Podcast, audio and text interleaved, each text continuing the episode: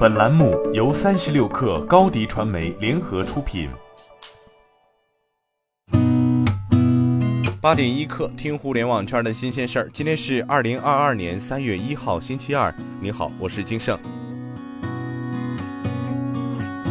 据中国新闻网报道，国家统计局发布的《二零二一年国民经济和社会发展统计公报》初步核算，全年国内生产总值一百一十四万三千六百七十亿元，比上年增长百分之八点一。两年平均增长百分之五点一，全年人均国内生产总值八万零九百七十六元，比上年增长百分之八点零。国民总收入一百一十三万三千五百一十八亿元，比上年增长百分之七点九。全员劳动生产率为每人十四万六千三百八十元，比上年提高百分之八点七。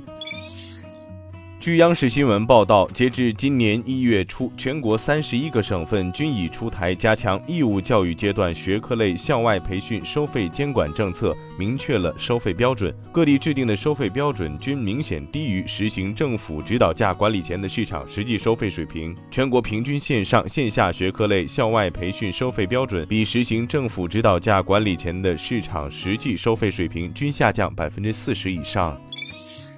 据中国网报道，工信部副部长辛国斌在国新办发布会上表示，抓紧研究明确新能源汽车车购税优惠延续等支持政策，优化双积分管理办法，做好与补贴退坡的有效衔接，稳定市场预期。我们将组织编制汽车产业绿色发展路线图，为行业企业提供指导帮助。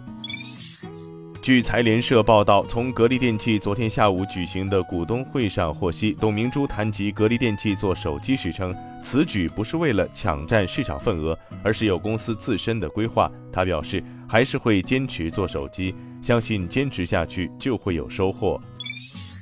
据报道，有消息称，苹果将会推出一款二十英寸折叠屏设备，它可能是 MacBook Pro 和 iPad 的混合体。这款设备不会有实体键盘，而是基于软件的触摸屏键盘。苹果想为类似笔记本或者 iPad 的设备配上一块二十英寸折叠屏，屏幕的分辨率可能达到四 K 或者更高。这款设备最快二零二五年推出，也可能推迟到二零二六年或者二零二七年。